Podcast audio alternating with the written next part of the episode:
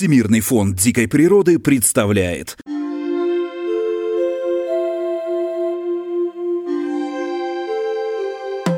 Всем привет! Вы слушаете подкаст Всемирного фонда дикой природы «Как я встретил белого медведя».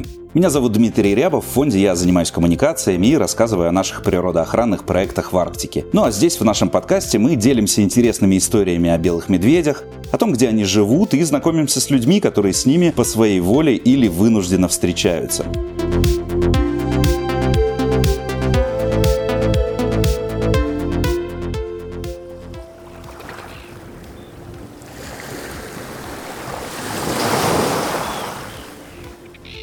Зачем нужно охранять белых медведей? Ну, потому что они скоро должны это вымереть, и чтобы они не вымерли, надо их защищать. Потому что они находятся в красной книге или в зеленой книге. Потому что ледники тают, и со временем э, белые медведи не могут постоянно находиться в воде, они вымирают. Потому что это вымирающая раса. Белых медведей нужно охранять, потому что у них очень ценная шерсть, и на самом деле они очень милые животные. Что их мало, и они прикольные. Они просто, думаю, на грани вымирания. И из-за того, что иногда бывает то, что съедают маленьких медвежат, опасные противники.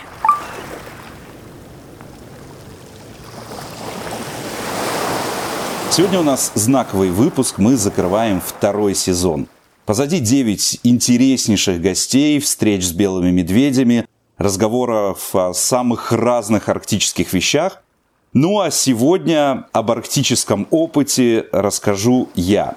Весь второй сезон я говорил о том, что обязательно это сделаю, и вот время настало. Я подумал, что будет странно звучать мой просто монолог. Если задавать самому себе вопросы, это еще более странно, похоже на какое-то сумасшествие. Поэтому сегодня я пригласил свою коллегу, пресс-секретарь Всемирного фонда дикой природы Дарья Буянова, Даш, привет. Привет, привет, Дим. Я, наверное, первый человек в этом подкасте, который не встречал белого медведя. Ну, на самом деле, э, была у нас одна гостья из Баренцбурга, с которой мы тоже выяснили, что вот в лицо она его не видела, но, тем не менее, жила с ними бок о бок почти три года. Ну что, Даш, передаю тебе на ближайшие минут 30-40 подкаст. Все в твоих руках, так что вперед, а я буду готов делиться своими историями. Ух, начнем тогда. Дим, вот ты учился на филолога, на учителя английского и французского языка. Мне всегда было интересно, вот ты когда еще заканчивал институт и не, наверное, не предполагал, что окажешься где-нибудь э, в биологической такой тусовке, скажи, пожалуйста, ты предполагал, что ты когда-нибудь встретишь белого медведя? Ну, конечно, нет. Конечно, нет. Я действительно заканчивал педагогический вуз в своем родном Мурманске, и когда я его заканчивал, э, моим таким любимым делом было радио, и буквально с э, выпускного экзамена, с защиты диплома я побежал на очередной эфир, тогда я только начинал работать на радио. Кстати, вот этот подкаст, это, наверное, такое возвращение к истокам. Потом я работал в журналистике и, ну, можно сказать, внезапно попал в Всемирный фонд дикой природы. Но даже придя сюда 8 лет назад, я совершенно не предполагал, что мне выпадет счастье встретиться с белым медведем, потому что в экспедициях всегда не хватает мест, это всегда сложная, дорогая история. Конечно, пресс-секретарю, не ученому, не медведологу, как мы их тут называем, попасть в экспедицию – это очень сложно, и это действительно большое счастье и везение. А как ученые и медведологи воспринимают э, такого журналиста-пресс-секретаря на борту своей экспедиции? Ты знаешь, по-разному. Тут вопрос, э, как ты себя поставишь, наверное, как ты себя проявишь. Немножко с опасением. Э, в принципе, как правило, ученые в большинстве своем не сильно любители поболтать. В нашем подкасте это все скорее исключение. Так они люди закрытые, они очень привержены, привержены своему делу. И, конечно, я там, ну, иногда себя чувствую обузой, что ли, потому что большого арктического опыта нет. Я пристаю, задаю кучу вопросов, везде лезу со своим фотоаппаратом, а, сильно в их научной работе не помогаю, ну, максимум там потаскать какие-нибудь чемоданы с техникой или еще что-то. Но э, надо не мешать, надо просто стараться находить какой-то общий язык с людьми, и тогда вполне, вполне со многими мы благодаря вот таким поездкам подружились, общаемся, и, конечно, когда ты едешь второй раз, и они припоминают, что, в общем-то, ты неплохо себя зарекомендовал, выпустил какой-то хороший материал, были интересные фотографии, ничего не напутал, что важно, не э, переврал какие-то термины, тогда уже, конечно, отношения получше. Тогда я задам сам, самый сакраментальный вопрос, который хотела задать самого, самого первого, наверное, выпуска подкаста. Как ты, Дима, встретил белого медведя? Ох, э, у меня для тебя сегодня три истории. Ого, я думала две. Класс. Да, три истории э, о разных встречах в разных обстоятельствах и в разных арктических местах. Первая встреча э, была на острове Белый. Это Ямал. Белый остров находится за полярным кругом в Карском море. Постоянного населения нет. На острове много рек, болот и термокарстовых озер. Почва состоит из глины и песка, промерзшего вечной мерзлотой. Поверхность покрыта тундровой растительностью, травами, мхами и карликовыми ивами. Зимы продолжительные и холодные, летом часто туманы. Болота и водоемы способствуют скоплению комаров, что затрудняет пребывание здесь людей даже в палатках. Незадолго до Второй мировой войны на острове находились немецкие ученые, которые под видом научных экспериментов готовились к операции «Вундерланд». Останки некоторых из этих ученых до сих пор находятся на острове. Удалось мне присоседиться к научной группе Ильи Мордвинцева. Это очень известный медведолог. Они занимаются много мечением белых медведей, то есть э, надеванием на животное ошейников со спутниковыми передатчиками. А, мы об этом говорили, кстати, вот э, и с Михаилом Стешовым в первом выпуске, и с Анатолием Кочневым во втором выпуске. Ну, в общем, это такая сложная процедура. И вот э, очередное у них было задание отправиться на остров Белый. Нам доложили много медведей. Там работали э, волонтеры проекта «Зеленая Арктика», э, очищали остров от советского наследия, от металлолома, от бочек. Там же находится небольшая метеостанция, и там был оборудован, ну, скажем так, научный стационар. По факту это два балка, два вагончика, в которых мы, собственно, и жили. А сам остров Белый это такая болотина 10 на 10 километров. А, хорошо, что мне в последний момент а, кто-то настоял, что Дима, возьми болотные сапоги. Две недели, что мы там жили, я их вообще не снимал. То есть это не зимой было, да? Это, это было Арктика, в которой нет снега. Да, это была Арктика, действительно, в которой не было снега. Это был, если мне память не изменяет, август месяц. Как раз, когда медведи выходят на берег к людям, заинтересованные какой-то деятельностью, в поисках пропитания, не могут охотиться со льда и бродят э, вдоль берегов в поисках пропитания. И вот мы, значит, приехали на этот остров Белый, поселились и начали искать медведя. Мы ходили, э, переходили весь этот остров вдоль и поперек. Мы делали какие-то засидки в старых избушках. Мы жгли на костре старые просроченные консервы, которые нам выдал повар, чтобы запахом приманить этого медведя. И вот в одну из таких вылазок мы шли по пляжу, и Илья Николаевич, руководитель группы, а нас было, надо сказать, вместе со мной четверо, а, самый зоркий глаз экспедиции, видимо, он чует этих медведей, говорит, вдалеке медведь, идет в нашу сторону. Но я со своим плохим зрением выглядывал-выглядывал, тоже его вскоре увидел. И вот мы стоим на пляже, у нас с собой ракетницы, а у нас с собой ружье, которое э, со шприцами, из которого медведя обездвиживают. И, собственно, и все. И мы где-то в 10 километрах от нашей базы. Медведь неспешно топает нам навстречу. Сразу мы поняли, что обездвиживать его нельзя, потому что снотворное, которым медведя усыпляют, оно действует не сразу. И медведь может уйти в воду, и если там вдруг он заснет, то он, естественно, утонет.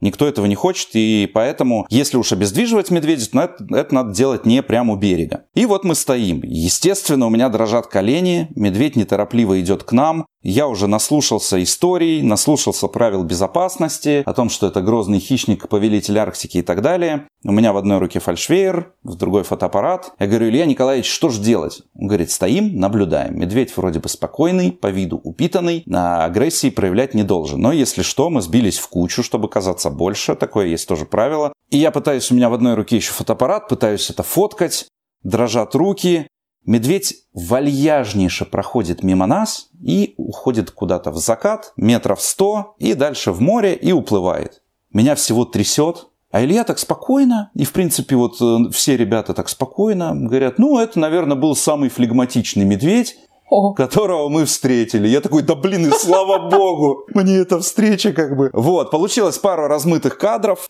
Что самое интересное, потом мы ходили за этим медведем, выслеживали, нигде его не нашли, видели еще пару раз следы, ночевали действительно в каких-то отдаленных избушках, несли вахту. Когда бы ты думаешь, пришел к нам медведь? Ночью, конечно. Нет, медведь пришел ровно тогда, когда мы улетали с этой базы. О! Стоял вертолет с заведенными винтами.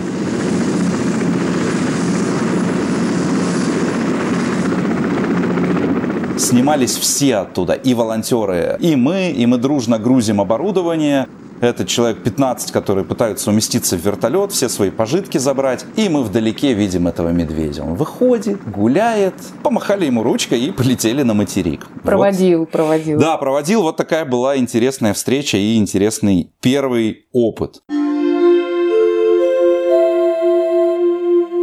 А у тебя была случайная встреча с белым медведем или все были запланированы? Случайная встреча, как сказать случайная? Она была, может быть, ожидаемая. Это была третья и на данный момент пока последняя моя встреча на Чукотке. Это тоже было весьма эмоционально, скажем так.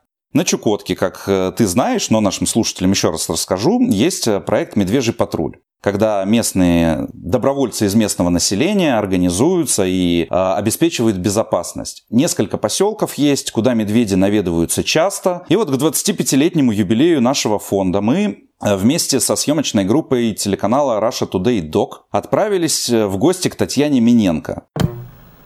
У Татьяны в крови чукчи тундровые, береговые и один украинец – прадед Иван Иванович Миненко. Он путешествовал по разным странам и нашел здесь, на краю земли, свое место и свою любовь. Татьяна великолепная, великолепный спикер, идеальный герой для всех журналистов. И при этом очень добрая, такая переживающая за свой край, за свое село, за природу. И мы к ней прилетели а, как раз в самый скажем так, разгар, в самый медвежий сезон, в начале сентября. Ну, естественно, она говорит, пойдемте. А надо сказать, что рядом с поселком есть коса, такой небольшой мыс, где формируется лежбище моржей. К сожалению, моржи гибнут на этих лежбищах, и э, медведи, привлекаемые моржами, тоже приходят. Началось это в 2008 году. Из-за изменений климата медведи туда стали наведываться. Ну и Татьяна нас повела. Мы сейчас идем на мыс Кожевникова. Предки называли его Рыркайпен, потому что тут всегда было много моржей. Татьяна Миненко идет проверить, смогли ли моржи выйти на соседний мыс Кожевникова. Там их уже поджидают голодные медведи. Татьяна не пользуется оружием. Ее верный спутник – родовое копье, подаренное мужем. Мы выходим на эту косу, и даже я, опять же, со своим плохим зрением насчитываю так вдалеке десяток медведей. Естественно, ребята снимают, я тоже пытаюсь что-то фотографировать. Татьяна, ну, надо сказать, она как будто бы чувствует этих медведей, она видит их намного больше, чем нас, видит их состояние, настроение. Говорит, идем группой, никуда не убегаем, осматриваемся по сторонам, внимательно следим, идем за мной, слушаем все команды, не шумим, не привлекаем внимания. Медведи, в общем-то, сытые. Э, погода такая хорошая, они разлеглись, отдыхают, где-то самка с медвежонком, где-то молодые самцы, где-то одиночные особи. И вот они как-то так спокойно, друг другу не мешая, никаких конфликтов. И мы, обходя их, естественно, издалека, наблюдаем и поднимаемся на такой пригорок, то есть э, центр острова, он немножко выше. И чтобы подняться, это такой каменистый склон из больших камней. Мы поднимаемся, почти поднялись на это плато на верхушку, и Таня как раз нам и говорит, что здесь обычно наверху отдыхают медведи. И вот он выглядывает где-то на расстоянии метров 15 сверху. Смотрите, медведь. Этот самец не собирается убегать. Похоже, с возвышенности наша съемочная группа ему не кажется серьезным противником, и он собирается отстаивать свою территорию я вспоминаю следующие вещи. Что, во-первых, если медведь сверху, то он чувствует свое превосходство. И всех, кто снизу, может воспринять как добыча. Второе, что я вспоминаю, что если медведь пригибается и прижимает уши, то он может и атаковать. Так он и, так он и делал, да? Да, так он и делал. И третье, что я вспоминаю, когда все вокруг уже начинают кричать, что надо кричать. Я понимаю, что шоковая ситуация, и я немножко в ступоре. И, наверное, поэтому медведологом мне никогда не стать. Но, тем не менее, Татьяна начинает рычать своим фирменным рыком.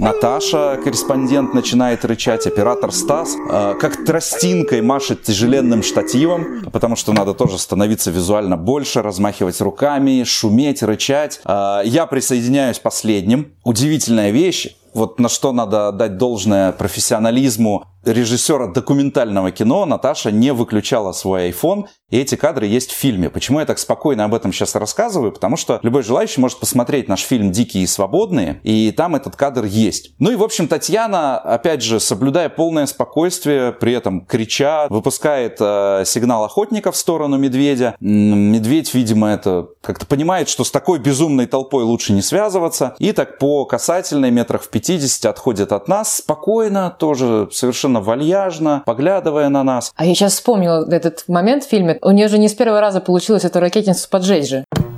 Первая ракетница выскочила из рук Татьяны. Мгновенная заминка, и медведь решается атаковать. Да, у нее э, было два сигнала охотника. Сигнал охотника это такая небольшая ручная ракетница, и там надо ее так провернуть. И да, и у нее первый, первый вот этот патрон э, выпадает на землю. Первый раз я услышал, как Таня ругнулась скажем так, в жизни и последний. Больше я не слышал, она так сквозь зубы. Ну да, в итоге она э, выпускает этот патрон. На самом деле, я вот так рассказываю, это драматично. Это в голове у меня сейчас немножко ладони потеют, и все в замедленной съемке. А на самом деле это же очень динамично все произошло. Это буквально каких-то 20 секунд, наверное.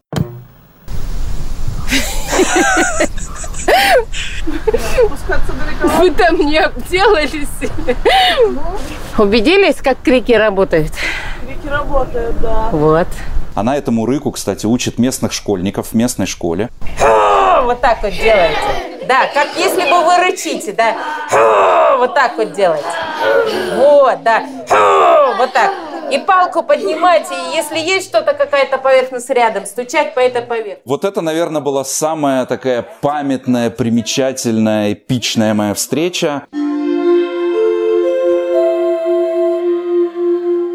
Но ты сказал, что у тебя было три истории про то, как ты встретил белого медведя. Какая же была третья? Ну что, рассказывать так рассказывать. Это первый раз, когда мне удалось потрогать медведя. Ого. Он был спящий, да, точнее белую медведицу. Это как раз про мечение белых медведей. А, тоже с группой как раз Ильи Николаевича Мордвинцева мы полетели на остров Вайгач. Про Вайгач у нас есть замечательный выпуск, обязательно послушайте с Ларисой Латышевой. И тоже мне удалось напроситься на вот эту вот, в эту экспедицию, на эту операцию по мечению белых медведей. Значит, как это происходит? Если это не с земли, не со снегохода, не из какой-то избушки, то иногда это делают с вертолета. Тут важен профессионализм пилота, то есть мы долетели до поселка Амдерма, и дальше были такие вылеты на остров, вдоль кромки льда, где могут быть медведи. Пилот или мы из иллюминаторов замечаем белого медведя, пытаемся к нему подлететь, из этого ружья шприцом со снотворным попасть э, в медведя. Если попали, то покружили, медведь заснул, и вертолет приземляется. Тут важно, что ученые, они очень... Понятно, что есть задачи, но в целом они трепетно очень относятся к медведю и долго за медведем. То есть, если бы пару выстрелов сделали и не попали, этого медведя как бы оставляют в покое. Медведь может перегреться, он, естественно, бежит, для него это какая-то огромная винтокрылая птица, шумная, и чтобы медведя, не дай бог, не случилось там какого-то сердечного приступа, ну или не знаю, что там с ним происходит, да. Но нам повезло, это была самка, она заснула, мы подсели, выгружаемся, и дальше вертолет отлетает, чтобы не мешать, не шуметь. То есть он даже не глушит винты, он где-то рядышком присаживается. А ученые начинают такую ну, можно сказать, медицинскую операцию. То есть, э, во-первых, э, состояние зверя, так как он находится под снотворным, мониторят. Ему на его большой синий язык, фиолетовый, вешается такая прищепка, которая меряет пульс, давление. И то есть все, что происходит дальше, оно происходит как вот в операционной под вот этот вот звук пик, пик его биения сердца. Вот, медведя замеряют, а, обмеряют все. Размер ноги, длину клыков, берут пробы шерсти, берут анализ крови. И вот а, последним действием на нее вешают этот спутниковый ошейник,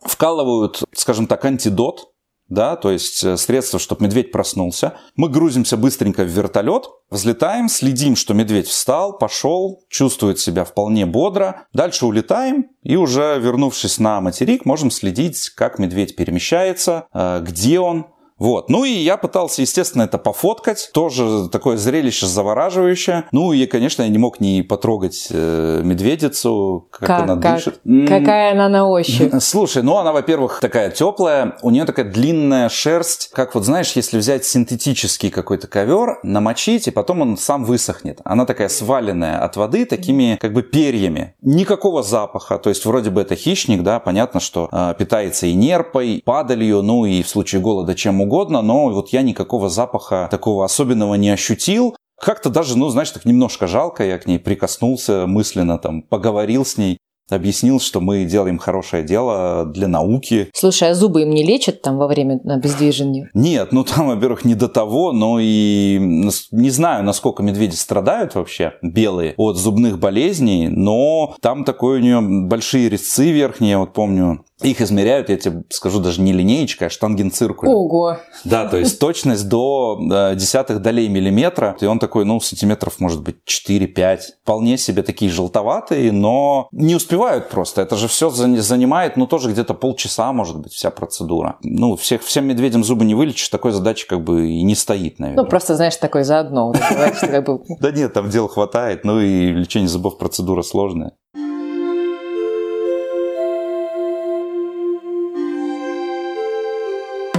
Друзья, наверняка, если вы слушаете наш подкаст, вам не безразлично будущее белых медведей. А как вам идея усыновить одного из них? Да-да, стать настоящим героем и помочь делу сохранения уникального арктического хищника. Сделать это совсем несложно. Достаточно зайти на наш сайт www.ru и в соответствующем разделе оформить ежемесячное пожертвование – Конечно, поселить медвежонка у себя в квартире или заняться его воспитанием у вас не получится. С этим в дикой природе прекрасно справляются мамы-медведицы. Зато в благодарность мы подарим вам игрушку белого медведя. Каждый умка уникален и имеет собственное имя. Также в течение полугода мы будем отправлять вам электронные письма с интересной информацией о символе Арктики. И, конечно, вы получите сертификат усыновителя со словами благодарности – бумажный и электронный – Ваше пожертвование дает нам возможность продолжать работу по сохранению белых медведей. Мы защищаем места их обитания, ведем диалог с промышленными компаниями и пристально следим за их деятельностью, предотвращаем конфликты между человеком и хищниками. И все это было бы просто невозможно без вашей помощи. Так что заходите на www.ru и помогайте белым медведям вместе с нами.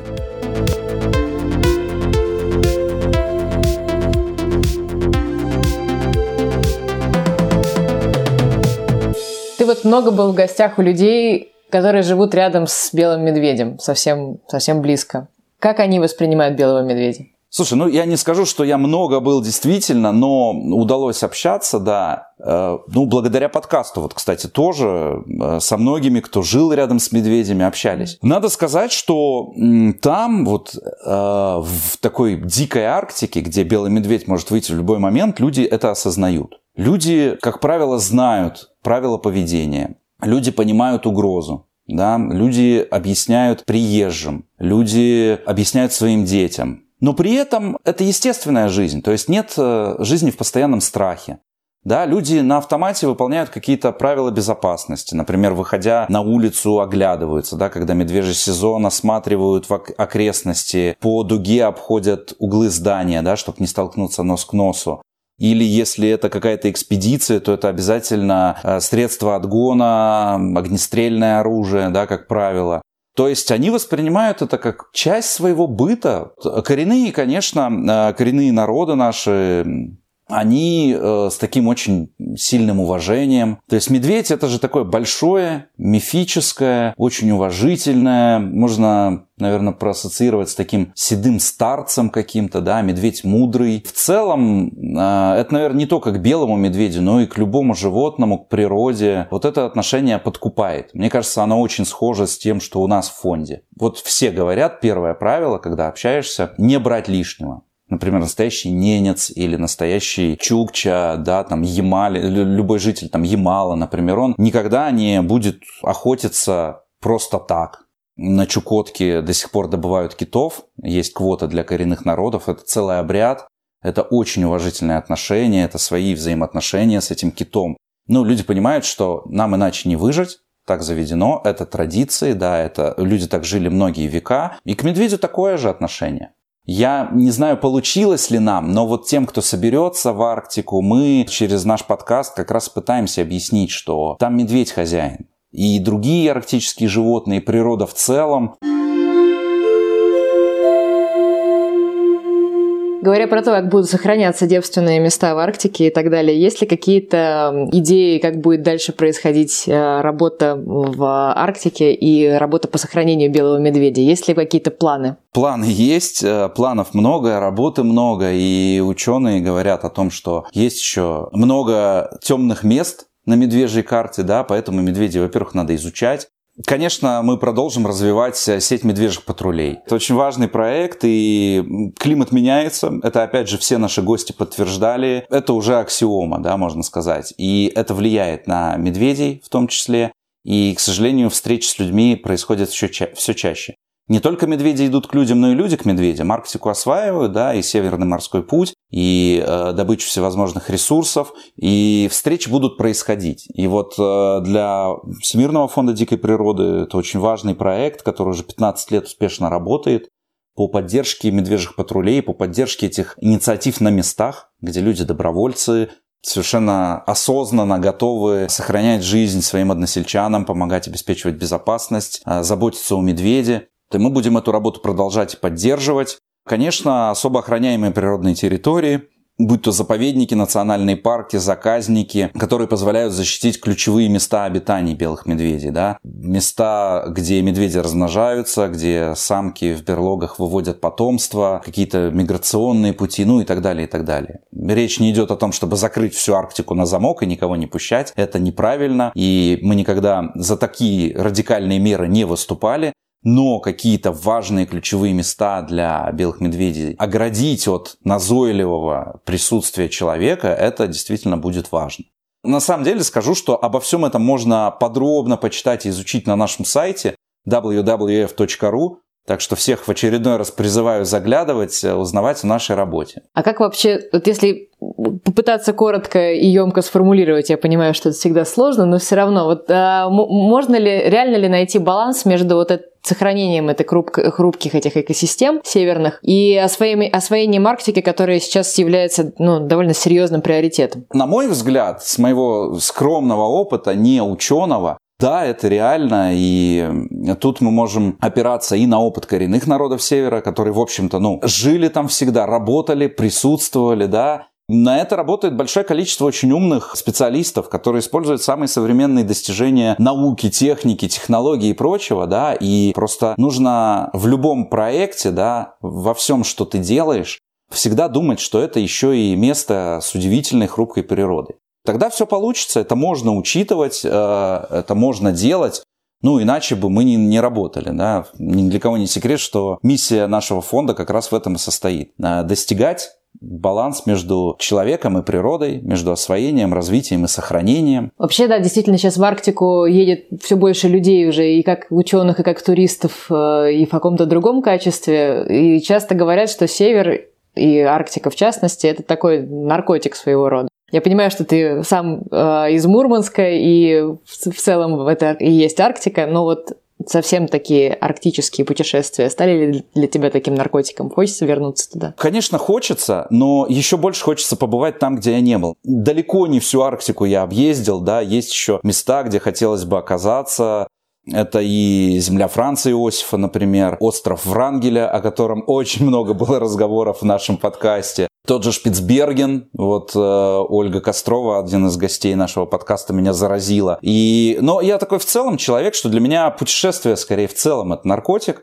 Я стараюсь, ну, если есть возможность выбирать, то э, всегда открывать какие-то новые места, а не так, как вот некоторые делают. Я нашел свой отель и пять лет подряд туда езжу. Но не мой формат. Очень много северных людей я теперь знаю, скажем так, да. Ну, ни на что не променяю это точно, да. То есть моя душа здесь, жару я переношу с большим трудом, холода намного легче. Вот это северное спокойствие, такую широкую, но скрытую северную душу очень ценю, э, очень люблю. Вот эти просторы горы, бесконечные горизонты, тундра или снежные поля. Вот это все мое. И, конечно, хочется попутешествовать. А в бытовом плане тяжелые эти арктические экспедиции или нет? Слушай, ну я тебе честно скажу, таких прям жестко тяжелых экспедиций у меня не было. Когда нужно преодоление, вот как мы общались с Виктором Ильичем Боярским, прославленным полярником, когда 4 месяца ты на собаках идешь в минус 40 с ветром и так далее. То есть таких подвигов у меня не было. Но он знал, на что он шел, как бы. Он, он планировал это с самого детства. А вот когда ты всю жизнь живешь в городе, а потом оказываешься в арктической экспедиции, то есть для, для городского жителя это вот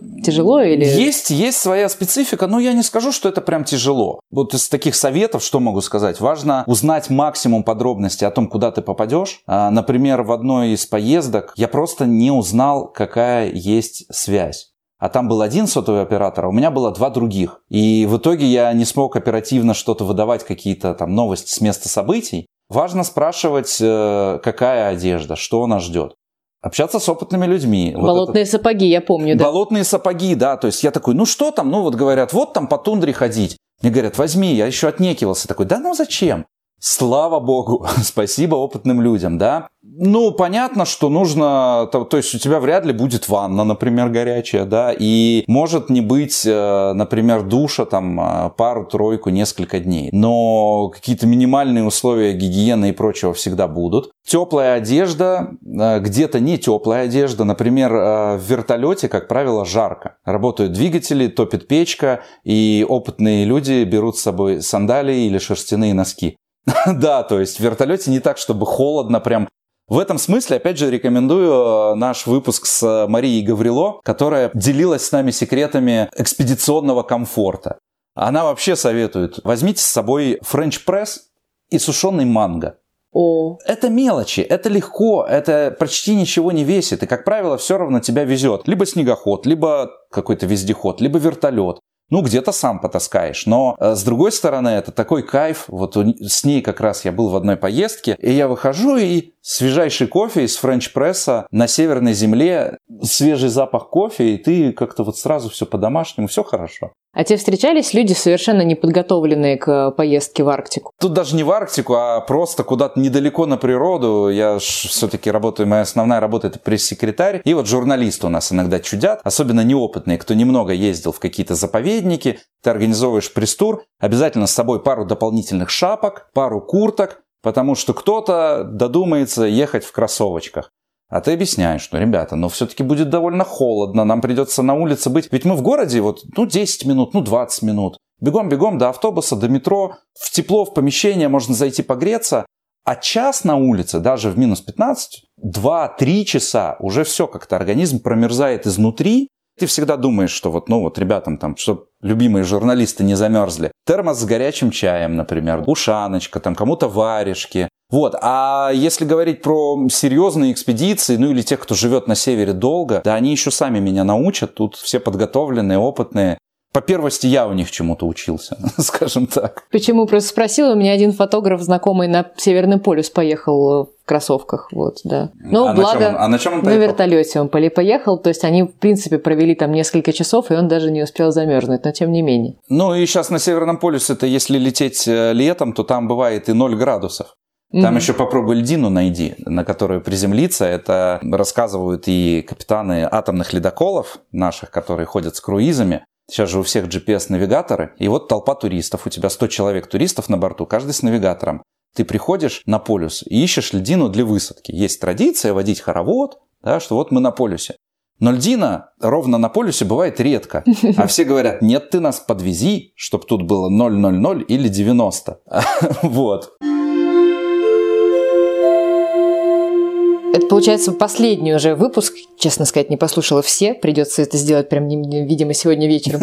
Что дальше? Закончился Амаш радийному прошлому или нет? Будешь ли ты делать еще какие-нибудь подкасты? Например, «Как я встретил моржа» или что-нибудь в этом роде? Слушай, ну идей много. На самом деле э, я далеко не со всеми медвежьими людьми, скажем так, успел пообщаться. Казалось, это непросто, все где-то в разъездах. Плюс начинали мы подкаст, еще пандемия была. И у нас-то всего вместе со мной 15 гостей – а, замечательных, профессиональных, интересных людей, которые видели медведей, работают в Арктике, их намного больше. А, скажу, что мы возьмем точно небольшой перерыв, но вот как радио меня 10 лет не отпускало назад, так и сейчас во многом еще зависит и от отклика слушателей. Так что, друзья, там лайки, вот это все ставьте, покажите, что вам это интересно, и тогда мы, наверное, постараемся сделать продолжение. Я уже тоже думал, может быть, как я встретил моржа, может быть, э, просто про какие-то арктические истории. Ну, посмотрим. Вот тут идей много. Будем стараться радовать сторонников фонда и всех наших слушателей, потому что в Арктике много историй, и, как я всегда говорю, вот,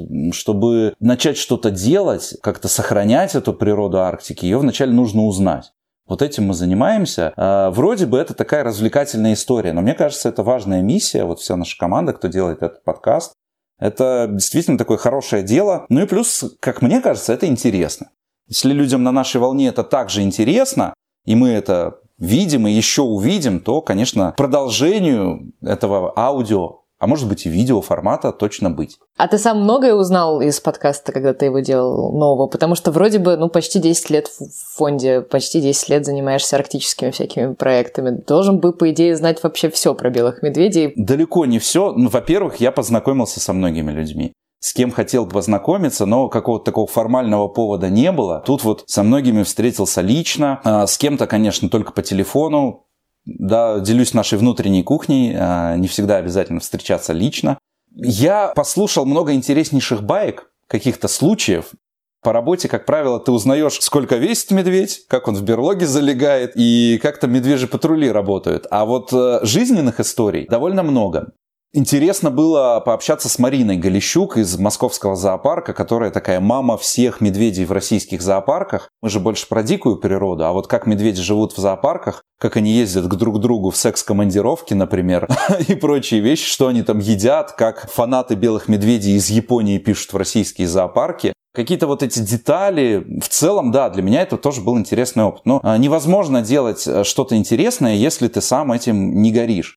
И вот чем больше ты закапываешься, у меня на самом деле со многими э, героями есть такое ощущение, что мы не договорили. Ты чувствуешь, что человек очень глубокий, и у него там еще очень много историй. Ну вот поэтому, наверное, надо будет еще дообщаться, скажем так, или, по, или познакомиться с еще новыми людьми. А ты сам делал весь подкаст, или у тебя была какая-то команда, которая тебе помогала, или кто-то еще, кто помогал? Э, конечно, конечно. Тут надо сказать, что обязательно хочется поблагодарить тех людей, кто помогал из нашего фонда. Ну и тебе, конечно, спасибо за этот выпуск. Э, мои коллеги, пресс-секретарю Баренц офиса Тани Юлусовой. Один выпуск не состоялся бы вообще никак без ее э, очень активной помощи. В Москве это Белла Енибекова, наш координатор э, наших компаний. Это ребята, с которыми у нас родилась эта идея перед Новым годом, совершенно спонтанным. У нас как-то все сложилось в голове, у меня точно нарисовалось. Это ребята из э, студии подкастов Venture Media, Арина и Николай, какие-то боги, шаманы вот этого подкастерского искусства, как разместить подкаст, как сделать, вот э, как его красиво оформить. Вот наша обложка, наши все арктические звуки, то, что нас хорошо слышно, все это благодаря им. И с идеями они тоже помогали, поэтому да, э, это такие гуру, которые с нами, и мы действительно уже подружились, как-то на одной волне, практически сейчас уже долго не обсуждаем, все понимают, где о чем рассказать, где какой звук добавить, как сделать так, чтобы наш подкаст увидели все, и как мы говорим, слушайте нас на всех подкаст-платформах. Вот это все Venture Media, очень а, такие классные креативные ребята. Ну и в этом сезоне, в этом сезоне у нас в подкасте э, звучат детские голоса. Это школьники хорошколы. Хорошкола – это частная школа с персонализированной моделью обучения, и вот дети из 5-6 класса, которые любят природу, которые знают, что такое благотворительность. У них там проходит благотворительная ярмарка, одно из таких важных событий учебного года. Вот, и они отвечают на вопросы об Арктике, о белом медведе, ну, в общем, вы весь сезон слышали эти детские голоса. Мне кажется, это добавило нам разнообразия. Ребята такие тоже на нашей волне. Надеюсь, кто-то из них, может быть, станет экологом в будущем э, или будет как-то еще связан с природой. Им тоже огромное спасибо. Хорошкола большущие молодцы, хорошкольники, веселые, задорные ребята. Не всегда, может быть, они правильно с точки зрения науки отвечали, но юмора в наш подкаст и разнообразия тоже добавили. Ну и если кто-то из наших гостей слушает наш подкаст, всем огромное спасибо, кто откликался, кто находил время. Где-то мы пересекались на бегу, где-то на зуме через тысячи километров. И, конечно, всем, кто нас слушает. Такая, да, это как бы попсовая фраза, вроде бы лиричная, банальная, но безумно приятно, что у нас есть прослушивание, у нас есть комментарии. Комментариев хочется больше. Высказывайтесь, что понравилось, что не понравилось. Это важно, это приятно вот чувствовать, что ты с аудиторией на одной волне, а может быть и нет. Может, мы что-то забыли спросить, может быть, кого-то обязательно нужно будет пригласить в будущем. Всем, кто слушает, кто делится, кто помогает и подкасту нашему, и фонду, это всегда низкий поклон. Это, как я говорю, наши люди, наше главное богатство. Завидую тебе, что у тебя есть такой подкаст и такие слушатели. Ну, я уверен, что и у тебя может быть свой подкаст. Тут... Э, и, может быть, я однажды увижу белого медведя, да.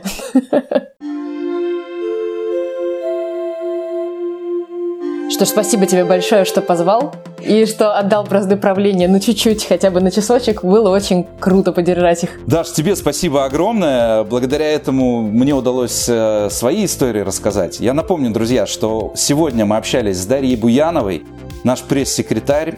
Меня зовут Дмитрий Рябов. Вы слушали подкаст «Как я встретил белого медведя». С теплыми чувствами мы завершаем второй сезон. Обязательно послушайте все выпуски. В каждом есть своя изюминка и интересный гость. Подписывайтесь на все соцсети фонда, заходите на наш сайт, там все свежие новости. Ну и помните, что даже ваш лайк в интернете помогает белым медведям.